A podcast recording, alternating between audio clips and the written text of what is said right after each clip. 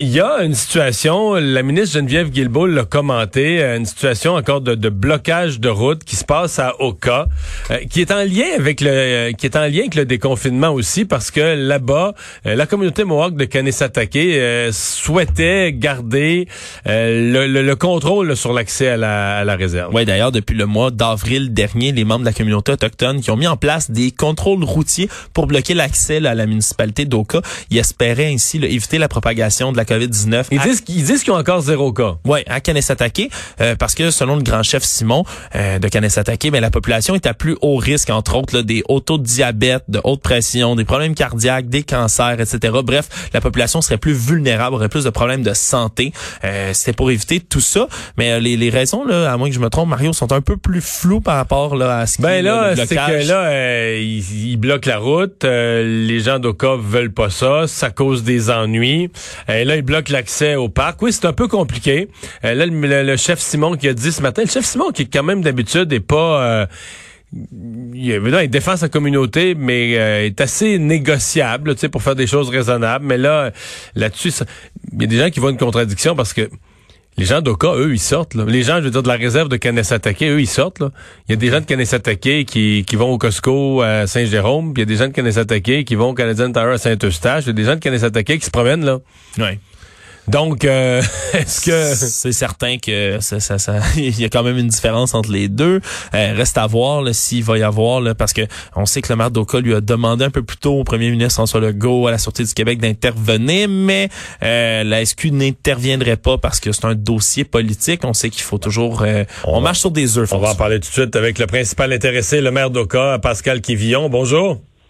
Bonjour, Monsieur Est-ce que c'est un dossier politique ou c'est un dossier de sécurité publique? Ben, selon la sortie du Québec, c'est un dossier politique. Selon vous? Mais selon moi, c'est un dossier de sécurité publique, mais c'est sûr qu'on marche toujours sur des jeux, euh, sur des œufs, plutôt, excusez, mm-hmm. avec les, avec la communauté Mohawk, là, de Kanessetake. Euh, donc, ce n'est pas, euh, ce n'est pas des interventions normales comme ça se ferait là dans des villes autres que des villes voisines de communautés autochtones. Ah, parce qu'officiellement, là, des, les routes sont, les régions sont rouvertes, là, euh, Saguenay-Lac-Saint-Jean, la Côte-Nord, le Bas-Saint-Laurent. Donc, il resterait qu'à s'attaquer où il y a un barrage routier ou à peu près, là. Non, en fait, euh, c'est ça qui est, qui est déplorable, c'est que les, ben là, il y a un sixième qui s'est rajouté ce matin à l'entrée du parc national d'Oka, mais euh, les cinq autres sont dans la municipalité d'Oka et non à Kanessetake. Euh, c'est ce qu'on déplore. Là, ouais, je comprends. les, euh, barrages sont pour eux, mais sur votre territoire. Oui, exactement. Hmm. Puis euh, ce que je déplore, c'est que le gouvernement fédéral, à travers le ministre Mark Miller, ont, versé 533 000 à la communauté Mohawk pour gérer la pandémie, le COVID-19. Puis cet argent une partie de cet argent-là est utilisée pour faire des contrôles routiers illégaux dans la municipalité d'Oka. Hmm. Ouais, vous les considérez illégaux, ces contrôles routiers-là?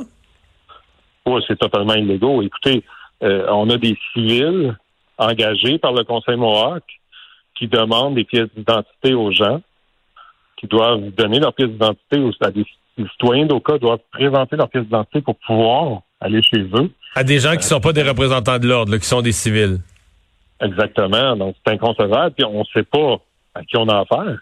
Quand on présente une pièce d'identité à un agent de la paix ou à un policier, mais on sait que c'est un agent de la paix, donc on est en confiance de lui remettre notre pièce d'identité.